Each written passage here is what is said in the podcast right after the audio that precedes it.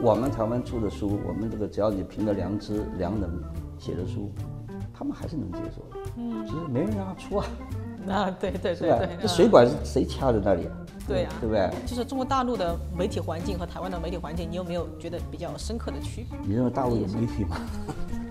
大陆有大陆大陆有，我知道你的立场了。我都觉得好笑。你说你思乡，哎，我思这个乡，然后这个这个养母，这个是亲妈，谁对你好才就谁就是亲妈了，对啊不对？对啊第二谁你住住哪里住得惯，哪边就是你的故乡对不对？以他乡为故乡，那个这个观念，我觉得外省人第二代真的要注意了。我们这个台湾明明就是都是为了台湾好，蓝绿都为台湾好，两个都是被受害者，两个呃加害者在那边看笑话。你们两个是加害受害者，打打，那挑拨来挑拨去的。那我们这两个受害者也笨，拼命的厮打。真正加害者在那边留着不去对他，对不对？共同一致的对付。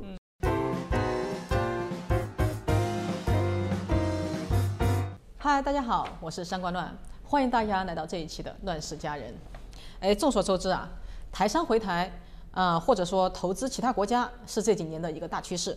其中当然原因很多了，有经经济上的，也有政治上的。然后更重要的是，台湾这几年的地位呢更加凸显了，机会比以前很多，所以大家会纷纷回台。但是啊，我就发现，除了台商，这几年啊，尤其是疫情以后，回到台湾的文化人也多了起来。他们以前呢，呃，有的啊可能坚定的认可中华文化，认可中华民国的叙事，但是呢，在见证了中国这几年的一系列操作以后呢，开始有了反思，更重新认识台湾的价值。今天呢，我就邀到了这样一位文化人，他出生于在眷村，在香港、台湾都做过媒体，是一个资深的媒体人，在中国大陆也出版过多部解释台湾历史的著作的作家。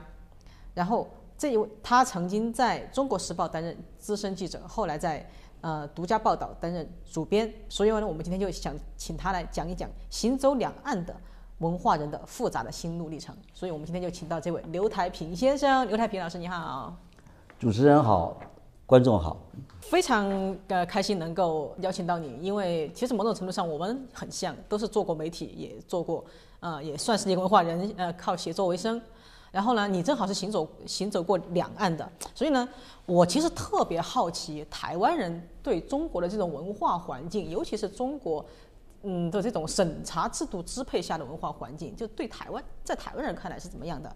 你在中国就是出版过几本书嘛，比如像介绍眷村的那个眷村，我看到现在哦，在呃中国大陆的网上都还很火，还能买到。然后呢，还有介绍两蒋时代知识分子的命对命运抗争的《自由之魂》啊，也很火。然后呢，还有介绍戴笠的《暗战》啊，也很多人喜欢，评价很高，我看到了。所以呢，就这几本书啊，嗯，你的印象里，它过去刚出版的时候，在中国是引起了什么样的反响？那现在这几本书，大家的态度怎么样呢？哦，这个大灾问，因为写书呃有两种情境，一个就是你想写什么，你你的这个专长在哪里；第二个就是你在那个氛围、那当下，你觉得什么书是有它的意义在，两种。呃，我在写书的时候，大概都是在二零二零零年到二零一零到二二年，就是说你整个是二十年里面是两岸翻天覆地的在变化。嗯，那主要的这个外省人啊，其实啊我们这个台湾的这个外省人第二代啊，有点假外省、假台湾人的味道。怎么讲？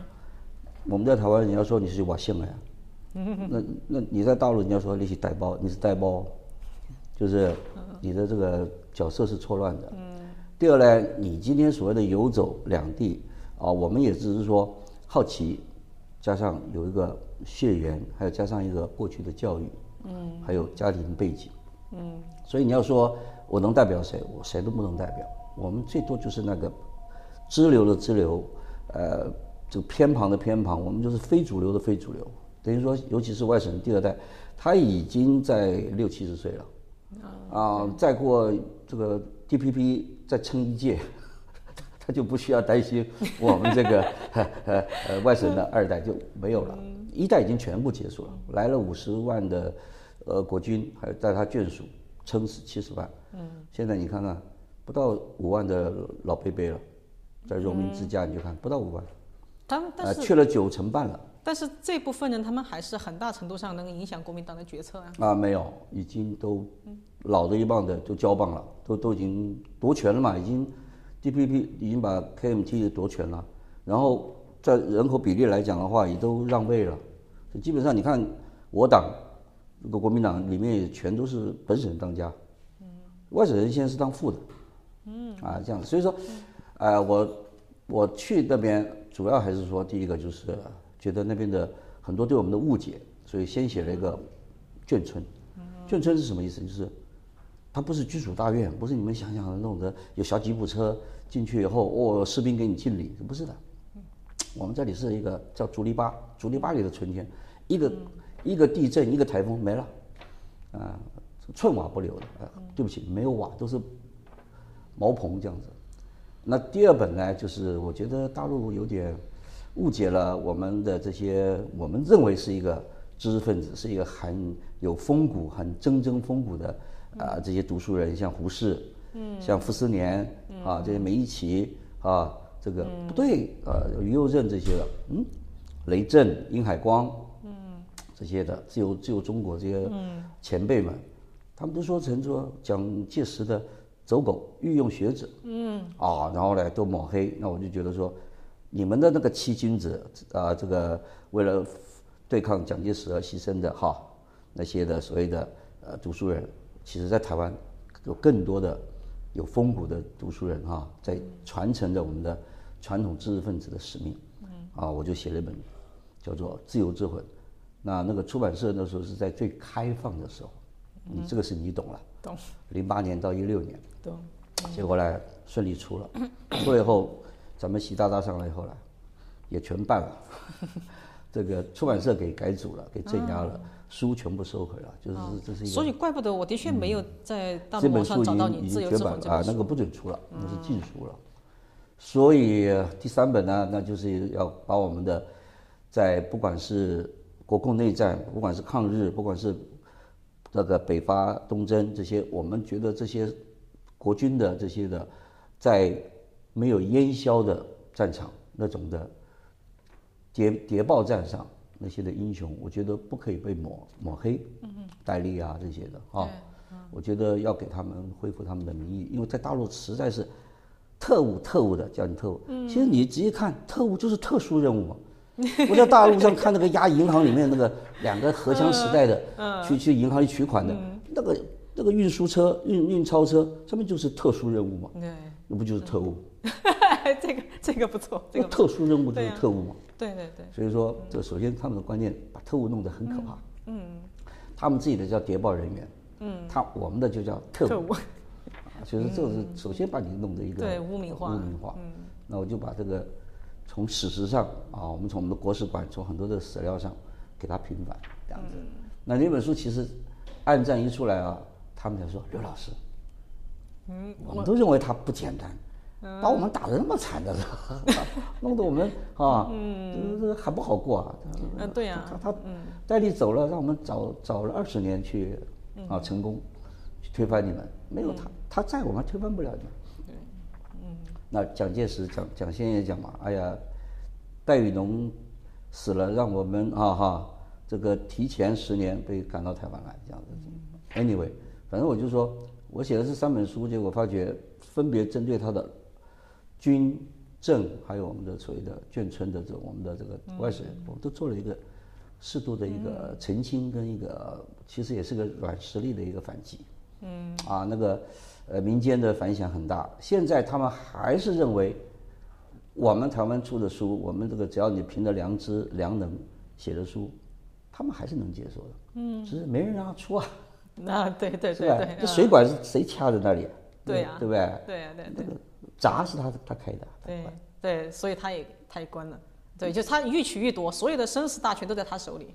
这个是一个很可怕的事情。对呀、哎，所以说到呃这里哈，就我们都知道，嗯，除你刚才说的，它不仅可以开放这个水龙头，也可以关掉这个水龙头，还有重要的是，它也控制你流出来的水到底是流出什么，就是它会删减你的内容。哦，那通过删减你的内容来重新形塑你的书的内容，所以我很想知道你的，你说你的书也被删减了很多，然后主要它的删减是什么内容？你三十万变十二万是什么概念？三十万变十二万你，三十万字变十二万字，那三这那么多啊，删了多少？天哪！那另外一个是十五万的是是三十五万变成十五万。哇，你这个蛮夸张的。我以为我他的书从他的被删四你从你分之一已经的量他不错了。给你删，第二个他们的内涵给你加字减字，嗯，哎，有些字一加了完全，对不对？你好漂亮，嗯，你好不漂亮，我，来，这个就是直接是你弯曲了嘛不？，就是他不需要改你的主结构啊，他里面给你加加减减的，这个是一个知识分子或者一个读书人，是最堕落的，我们叫痞子，这是痞子文化，他耍流氓，嗯，懂不懂？他根本就不删你的稿，他给你增加稿。嗯哎，可不可以详细举例一下，它到底是对里面的涉及台湾的哪一部分比较敏感？比如说，我们说我们的眷村，我们明明当我们开头就说啊，我们就要余光中的啊，我们两岸是浅浅的海峡，你就像一艘船，你坐对头，我坐这头，好美，对吧？嗯，那当然是啊，我们那时候海峡两岸这个这个不来往的时候，是不是、啊？可是那个过去了，我只是拿这个当引子啊，嗯，引入我的眷村这个、呃大时代的大江大海，嗯，结果他说，哎，这个好，这个好发挥，嗯，这个啊多洒狗血，多写，哦，结果这个全保留保留了，后来他给你加字，他加？其他的人一看，哎呦，眷村里面大拉拉的反攻大陆，解救同那个苦难同胞哈、杀猪拔毛什么的哈、全删了，啊对不对？还有里面的这个意识形态，老兵们一个一个说啊，打回大陆。我要什么的哈哈，我跟老老毛不共戴天，对不对？我们家里这个我家是地主，被抄了，我妈妈我爷爷都饿死了，五九年、六零年、六一年的三年饥荒全饿死了，回去返乡探亲，家了没了？什么的，啪啪删删删删删，就说你整个一本书，只要对他不利的全删，他都有明白了明文的，还有他的人地实事物，全部都有他的参考。他就是。把你的眷村变成了一个乡愁的产物，而不是一个反共的哦基地你。看领导总统马上改成领导人，哦 中华民国变台湾特区、台湾省。我说你的书在那边就变成四不像，四分五裂，肢解掉了。然后呢，明明是一个男人，可能会写出变个女人。他有这个本事啊，这个这个大陆上这种几十年来的这种宣传部哈，他把最精精英、最聪明的人、最能够读书人全部撵到了去做做官。你啊，对，你觉得他这种他这种他的，脑子好使他有扭曲你原本的立场吗？当然扭曲了，因为我固然有民族主义在里面，但我同时也有一个社会学上，或者是说我们在心理学上，还有我们在各种的区域 area study 来讲，我们可以观察，嗯。眷村的现象，还有两岸的这种的交流，对不对？因为你必须要把这个高度拉高，看眷村。对啊，我们不是光就眷村来来谈眷村，我们是要谈眷村现象下，一个国共之间的对峙之后的冷战的观念，还有这个国际形势这样子，对不对？眷村的这种的，我想就是这个年轻人他们大概还都拆光了嘛。我们那个时候眷村是我们的很重要的一个生活回忆啊。我们在高中毕业以前一定都在眷村。毕了业看你的造化了，你考上了台北，你就来台北读书了；你你不好的话，你去当兵，你就到到到左营去，凤山去，是吧？所以我觉得他们不是光是删，而是他们会做修改。嗯，还有他们意识形态挂帅之后，没有所谓的写作自由，没有所谓的我们讲的这个言论自由，没有所谓的创作自由。嗯，对，啊，但是呢，他会给予你实际上的酬劳。嗯，比如说你是三二十万字，照二十万字是吧，哦，他我会按照你原来的本来的哦，并且呢还有这个精神补补损失费这样子。哦，还可以这样，当然要请你吃饭啊。哦哎呀，对不对？肯定是茅台啊，然后给你的这个稿酬，对不对？尽量照原稿。第三呢，请你去演讲，请你讲的时候呢，就是说刘老师哈，照新版讲哈。还有这样，别把你的旧版拿来，完了完了，因为我们都是在旧版在脑袋里嘛，讲一讲就出格了。啊，杀猪拔毛不能不能讲了，不是他讲讲的时候，你会出格，对，你有时候会讲出格。我们讲啊，比如说中华民国呃这个六十几年啊，是不是？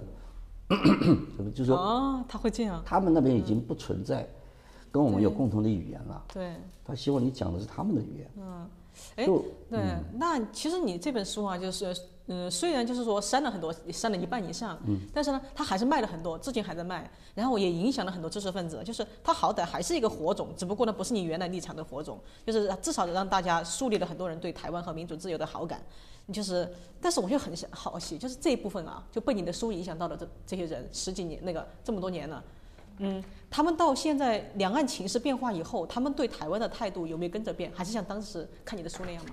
他看的书其实都不信我的书，他想认你这个人，然后说刘老师，你我们有 email 吗？啊，能不能把你的原原稿给传给我？哦，懂吗？就说其实你人与人之间的第一类接触，只是为了以后大家再见面，因为他们可以来台湾了。哦，懂吗？就是说他尽量的先收集资料。哦，啊，其实他不相信他们的这个，这一看简体字版，他们不信的。嗯，所以他们为什么要看港澳台的？他一定要看繁体字啊。嗯。我们现在存在了，像你看龙应台的《一大江大海一九四九》，嗯，还有博洋的什么的，还有李敖的，嗯，他们不信的，不信简体字版的，嗯，一定要说我要看到原版，嗯。所以，这些知识分子其实他已经不需要你去教他了解是什么是什么了，啊，他是要了解台湾是什么，嗯。啊，你既然我写的都是尽量，你懂吗？就是。Check balance，我也讲到我在大陆的这种的感受啊，什么什么的，但是没兴趣他，嗯，他要的是台湾的东西，嗯，还有随后就叫你带东西了，哎，什么书给我买两本来，哎，你们台胞带来方便，我们的话查的严，我们根本就不准带什么的，就是这种情况之下，我是觉得都是为自己啊，他们也没有什么国家民主观念的，就要他他就要自己找出他要的东西。但是他的立场其实有没有被你所改变过？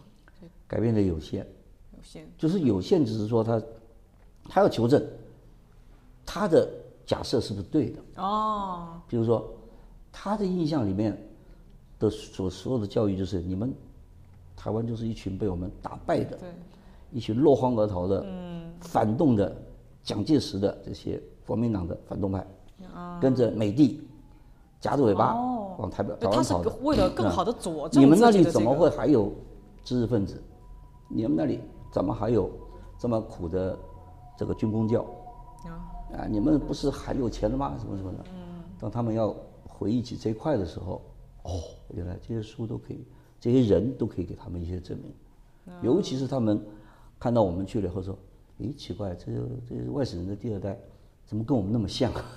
言谈举止哈哈，衣食住行都完全一样。”亲切感是有，嗯，亲切感有了以后，但是好感，看情形，嗯，看情形，嗯，意识形态大家三观不合，还是做不成朋友，嗯，做不成，是的。所以你这个就是，所以你这个结论如果发散出去的话，那像现在这个情形下的两岸，你觉得还有这种所谓的，比如，比如某党所说的可以和平对话的空间吗？对话是你得听我的。哎，这个其实两岸来讲，我们都是知识分子，我们都是受过高等教育。其实他的教育很简单了，以我为主。嗯，我已经定调了，我已经有答案了。我是有答案再去找题目的。嗯，你你在题目里去解答案的，我是先有答案再去找题目。啊，我先设一个键，在题目去画了画圈圈。嗯，你知道吧？因为他们知识分子是个非常利己的精英集团。嗯。哎，那个上官呢？你冲，你冲，你去。他在旁边，哎，没事了，我也跟上去。又是还还还好我没有冲，他去了，你看。所以人家哎，好事我抢先。哎，这个涉嫌有问题，你去。这为什么会这样讲？那这也有他的他的原因嘛？这原因什么？就是不吃眼前亏嘛。嗯，对不对？其实还利益。谁会去吃眼前亏的？你现在看看大陆上这些学者，对，为什么这么大的十四亿的一个人口的国家，上千上万的这些学者，怎么口径是一致的？怎么是一个答案的？这怎么三千个这个人人那个叫人大代表哈哈，哎，会三千票选出一个国家主席，一票不少。党里面呢中央委员、党代表可以说两千多个里面选出我们习大大是一票不少。嗯，有一票是弃权是他投的，他自己投，他自己弃权。原来是这样的。不，这种情况下，你说我们这里光是一百一百多个这个这个立法委员已经闹成这个样子了，党里面都跑都都都跑票的啦，这个叛党的啦这些的，对不对？这很自然的现象嘛，怎么会那么一致呢？嗯，从小给你训练的了，嗯，组织跟着组织走，找到组织就好。我在那边一直没找到组织啊。你你你想寻找组织？不，我我们四川人你也晓得嘛，我们赶快去看看我们在那边的地下组织在哪里。开玩笑。嗯，好，好，哎，那你其其实你写书是最早一本书是什么时候开始写的？在大陆跟你约的眷村是什么时候？二零一零。对啊，从二零一零到现在，然后一五你开始去呃大陆定居，那么到现在差不多也十呃十几十二三年了，就是你有没有？感觉到这么多年，这个中国的文化管制是怎样升级的？还不至于这么。我是其实一九八七年，不是我们是老兵返乡吗？嗯。我在一六一五的时候，我就从伦敦直接飞北京了。八五。啊，八五年的时候还是 forbidden 的。啊，对对对。还是不准的。啊。可是你在海外，你就直接飞啦。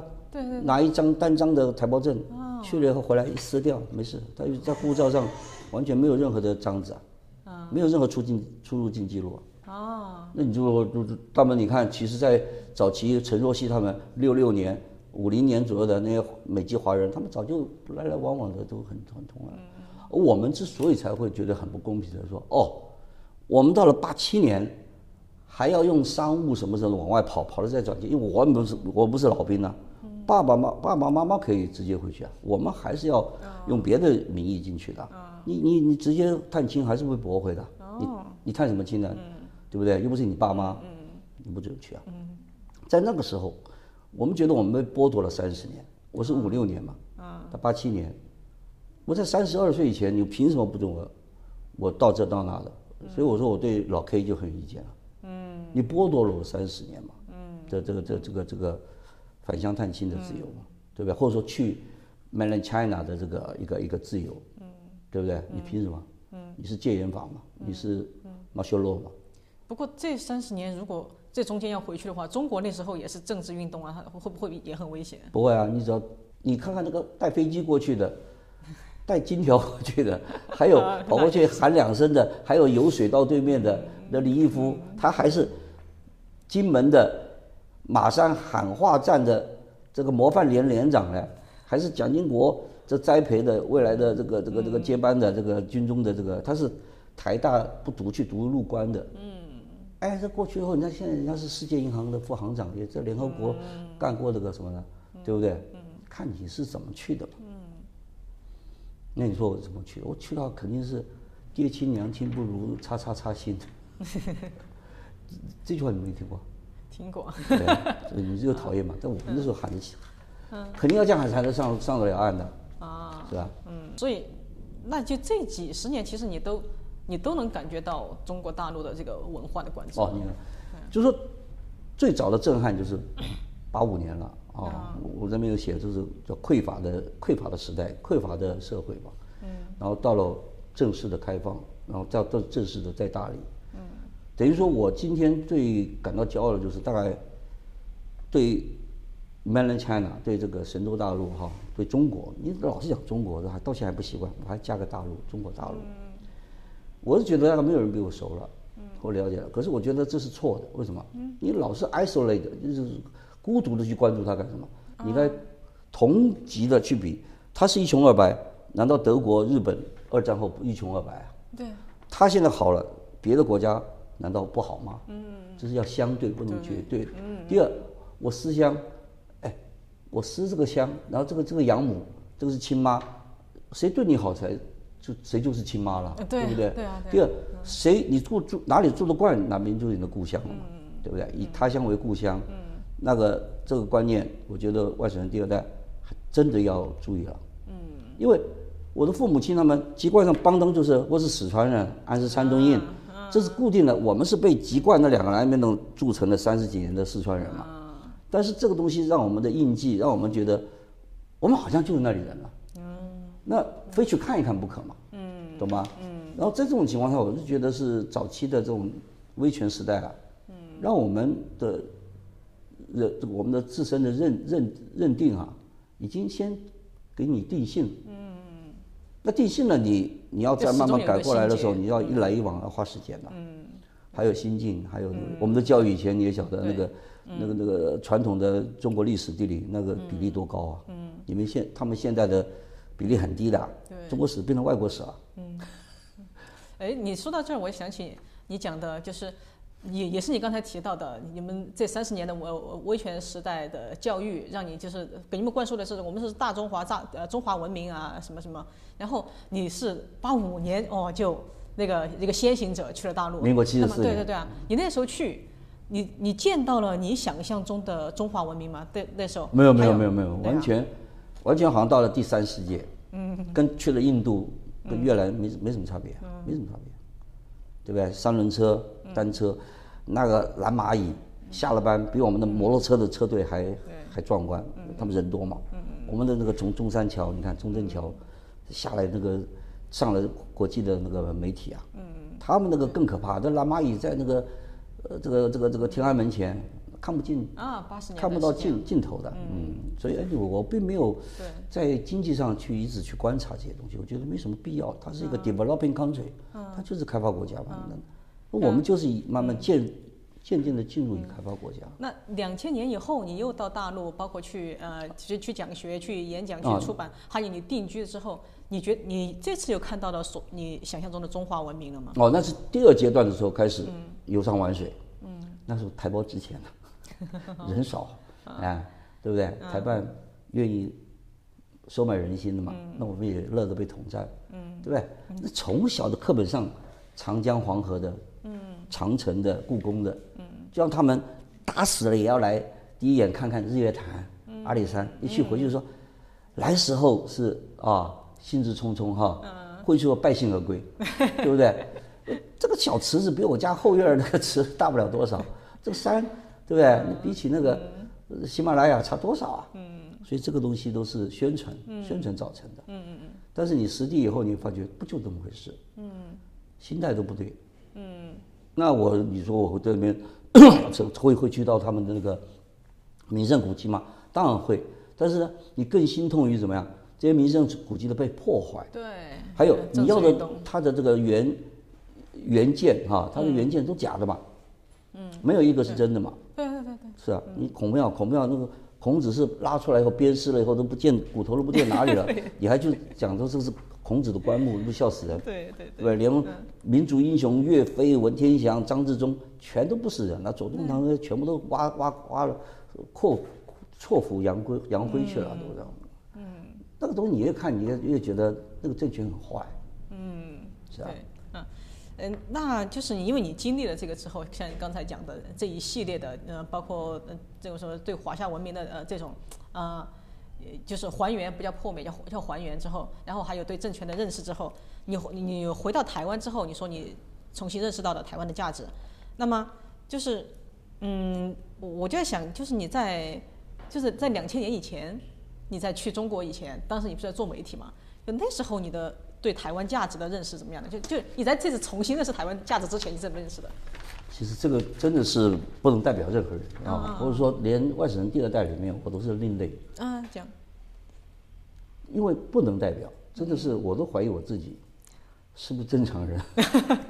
怎么讲？首先，你说的在台湾，在台湾，我们身为一个媒体人，我们难道看的还不够不够多吗？不够广吗？嗯，只是就是那个基因里面哈，那个 DNA 里面，它就是说，老是一种同理心，还有同情心，意思是说。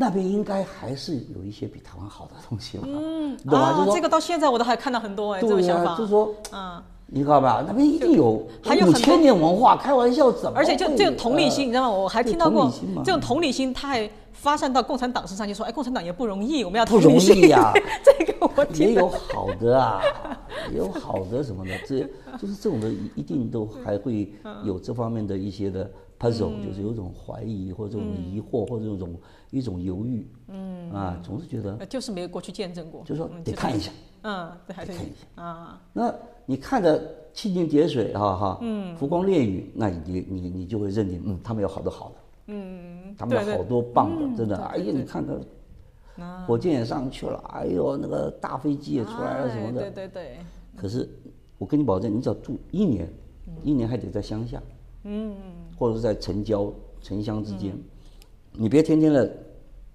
在那个四个前伟大广深里面哈，天天就在那边，呃，好像变成那个富二代、官二代一样哈，天天认为自己一个人吃饱全家不饿，天天就在那边晃，那你看不出东西来了。你你就在自己的小，你你跟台北有什么两样？你跟在哪里？那你自己好好的在一个啊你要的地方，你去做一个社区观察，你去做一个一群人的观察，嗯，你马上看出来了，嗯，还不需要一年，啊，真的，嗯，大概那才是真正中国。你你几天后就被人家骂了。对，所你是特务啊！你还有，你来这边问这干嘛？你来这看什么啊你？啊，刘老师，嗯，不不不举报又不错了。对我都怀疑你说那你如果在那种乡下地方住的，那你岂不是住的每天都感觉自己很谨慎，每天都要呃谨小慎微讲话？这要怪他们两个了，姓蔡的跟姓习的，搞得我们两个，搞得我外省第二代一听，哎呦，你又是记者，嗯对吧？啊，他们对很多关键的弄的，第一个记者特务，第二个外省人，第二代来干嘛？嗯，懂吗？嗯。第三，你们台湾人没好东西，嗯。啊，都是美帝或是日本人，啊，美日的这些，嗯，就是反正你们就不是我们同类，嗯。啊，你们就是要来搞事儿，嗯。哎，你在中国就参加过很多文化活动，被邀请过，我相信你也接触了不少中国的媒体人。中国的媒体人有大接触大陆的啊中国大陆的对对对对对对对。那然后你对这呃，就是中国大陆的媒体环境和台湾的媒体环境，你有没有觉得比较深刻的区别？你认为大陆有媒体吗？大陆有大陆大陆有 我知道你的立场。我都觉得好笑，就是你认为大陆有新闻记者，你认为有有 media，我们叫喉舌，我们是我们其实我们自己都不叫你去看看他的新闻法，要坚持支持四个现代化，要支持党的领导。我们自己的教材都不不把我们称为记者，就叫喉舌。是党的喉舌，然后来请党来指挥、嗯来指导，他们的这个是。你在这种情况，你知道你身为一个记者，你上面有多少层的这种卡关的这种的，就是对啊它这各个行业别里面，他都是层层的节制上去的。其实跟审查你的书一样。以前我们嗯我当记者的时候，最多一一层就是什么？不就是那个你的那个那个上面那个编辑跟你，嗯，就说哎，呃那个你这个是应该这么改吧？不干了，你这敢敢改，我第二天就就就就不干了，对不对？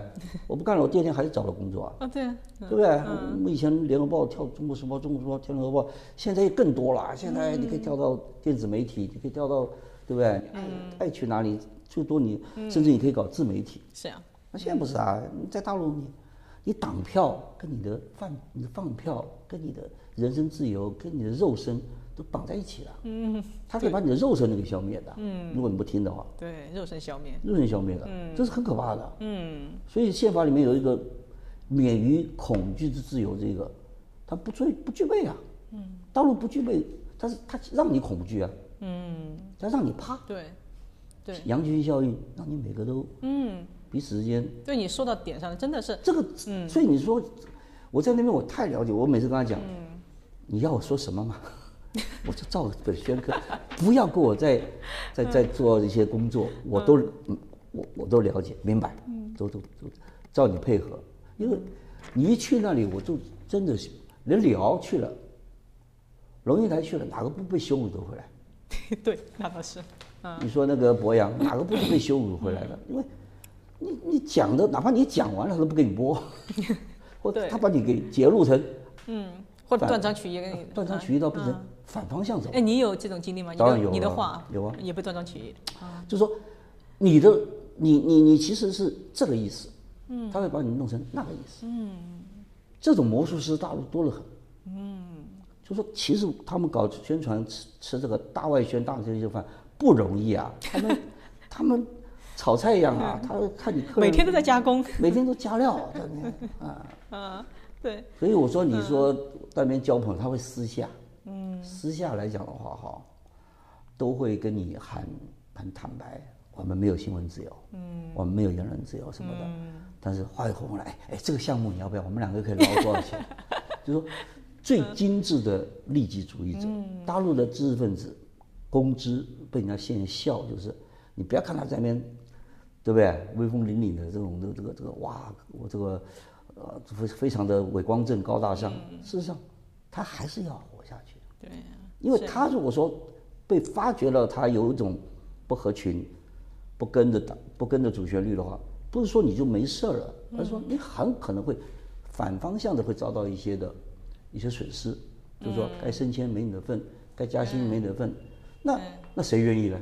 对，我不积极都不行。嗯，所以胡适讲的很好啊，我在台湾，我跟蒋先生，他给我的自由是多跟少的问题。嗯，还有甚至我可以不说话的自由。嗯，那你看看他的朋友给他寄信呃，啊寄寄信寄信过来，他的那个投匪的那几个学者，你看他他这个信里面，他全部不是不是他口吻。嗯，我看我从来没见过他用这种的口吻跟我讲话。结果是那个党组织写好了，签个字给你发过去。他说：“你看，不出来吧？嗯，所以我的自由智慧里面，你看来的，嗯，都还可以做学问，嗯，都还有学术的成就。大陆的这几个不，所有的没出来的，大部分都是上吊的上吊，跳楼的跳楼，就就跟南跳水的跳水嗯吃鸦片的吃鸦片，全部都没有好下场，一篇学术论文都做不出来，一篇文章都做不出来。哇，不能不能做学问的。你看冯友兰天天就是跟党磕头对啊，捡波站，到最后死的时候还是共产党万岁。就人就已经把你。给搞得你对，你不是人了。哎，讲到这里啊，嗯其实我也有一个今天的结尾的问题，就是讲到这里，你刚才也提到，其嗯实现在其实嗯可能你们的同温层里面还有一大部分人，他可能还抱着这种同理心啊，或者向向往心，对大呃中国大陆浮光掠影的看法，所以呢，他还是会有这种嗯，比如大呃大中华情节，然后对中华文明的向往，还有同理心。你对这部分的知识分子什么建议？求同存异呗。嗯，那你只用求求同存异啊。嗯，你批评他干嘛？因为每个人都是很主观的。嗯，他认为好就是好啊，他看到的是好的一面呢、嗯，他让真的他自己去看到好的一面看呢。对，他看了，他去了，还有他为什么还是坚持他的原则呢？我觉得就是一个知识分子的一个知识的骄傲。嗯，他对他的知识，他认为他是对的。就不愿意否定自己他。不能否定，不能否定自己，就是一个知识的傲慢，一个权力的傲慢。啊，那权力的傲慢，你看很多的学者一去做官了，马上变屁股一变，脑袋都变了嘛。嗯，对不对？另外一个就是知识的骄傲，我永远不会错的。嗯，我是我是权威耶。那这种朋友你交多了，你干嘛改变他？你不你不被他改变就算不错的。而我们写这本书或是写这本书，我们都是很本住着我们学新闻的，嗯，对，叫做什么？Non-fiction，、嗯。我们是纪实文，学，真实，嗯。我们是首先我们要对自己诚实。嗯真善美来讲的话，学新闻的、学历史的是求真，嗯，学文学的求美，学哲学的求善，对，你们自己去嘛，对吧？对。那你说今天学历史的、学新闻的，你你搞的是求美，嗯，那你你不就是一个作家，你就是一个、一个硕士，你就是李白、杜甫算了嘛，对吧？李白、杜甫他们还有他们的良心呢看到了兵车行，看到那些的灾民，他有发自良心的写出了一些史诗般的一些的，对不对？纪实的这些历史。但是我是觉得，我们现在台湾的这些的我们的同文层的，很多他怎么样？他不愿意承认，嗯，他是错的。对自己不诚实。第二，他真的不能够承载到那个大帽子压下来。嗯，中华民族的伟大复兴，哇，每个都投降了，对不对？嗯，因为他搞不清楚一个 regime 一个政权，嗯，一个党，一个政府，一个国家，一个民族，一个文化，它是不一样的嘛。嗯，那我永远坚持我自己是一个中华文化的一个一份子，我我觉得挺好的。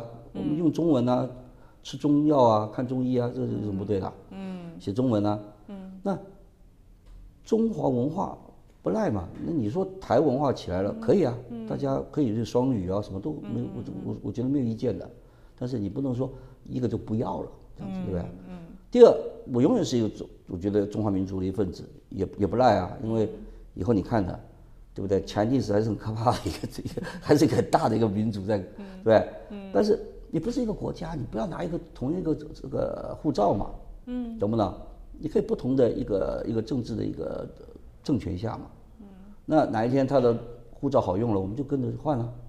他现在只有二十几个国家是免签，然后又小又又黑又又又又穷的这些国家，嗯，对不对？你看到欧美日哪个国家它可以免签的？嗯，我们欧美日没有一个不免签的，嗯，这就很好嘛。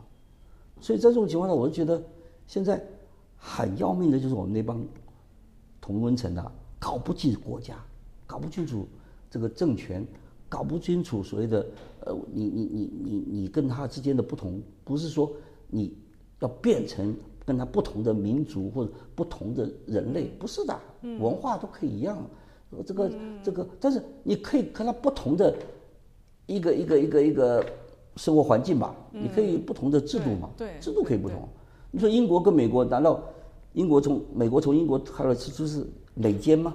嗯，对啊，对不对？对啊，这个这个是阴间吗？对不对？对呀，对呀，对，一个一个呃五五眼那个联盟都都是讲英语的，嗯，对，都是从英国分出来的。可是大家对英国这个老大哥还是表面还尊敬啊，嗯，大家还可以在一起处，对不对？嗯我们就希望我们的都讲中文的，都是这个炎黄子孙的，可以这样讲，都可以变成兄弟之邦嘛，嗯，对不对？可是你现在两岸要以兄弟相称，人家当父子啊，你可以，你要什么我都给你，只要你叫声爹，嗯，叫声哥，嗯，或者叫声尤其是不要跟着美国走，哎，不要跟着那个外人走，咱们都一家人，嗯，对不对？那这种东西你就看不清嘛。对，不同的这个这个这个民族都可以独立，同一个民族可以独立出那么多国家，嗯，何况对不对？嗯，中华民国一九一一年就是一个国家，但我这个跟你不一样，我是对 ROC 是有很有情怀的，明白？这样对不对？所所以这东西，你问我为什么我还是一个统派？